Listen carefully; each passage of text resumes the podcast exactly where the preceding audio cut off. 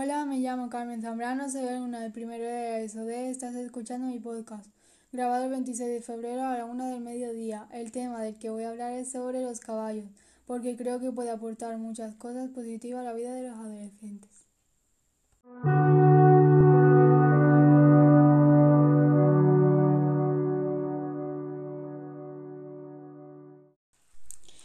Desde que yo era pequeña siempre me han gustado todos los animales, pero cuando cumplí los 11 años fue cuando me decanté por los caballos. Creo que fue por su gran tamaño y su nobleza. Me decidí por los caballos porque mi prima María, que tiene 20 años, montaba caballo y era una referente a mí, para mí.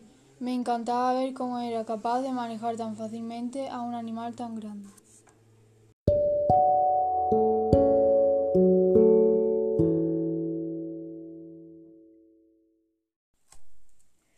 El día que empecé en la hípica solo pude dar vueltas caminando y trotando. A día de hoy soy capaz de galopar e incluso saltar obstáculos con epílogo y masagua, que son los caballos que normalmente monto. Epílogo es un caballo negro de mediana estatura y masagua es blanco, un poco más bajo que epílogo, y a los dos les encantan las zanahorias. Siempre se las doy de premio cuando trabajan bien.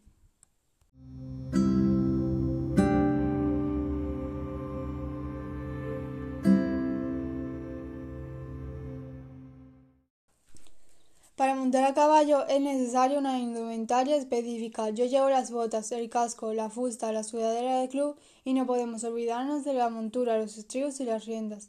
Yo normalmente utilizo la montura inglesa, pero a veces uso la vaquera.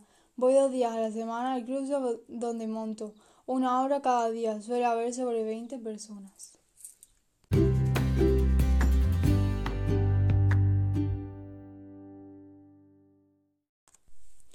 Los caballos requieren de unos cuidados, como son bañarlos, peinarlos, secarlos para que no cojan frío, limpiarle los cascos, limpiar la cuadra, mantener una buena y sana alimentación, etc.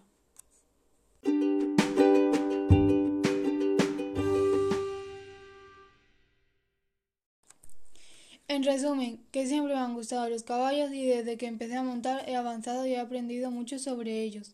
Pero un caballo es una obligación y hay que mantenerlo bien atendido.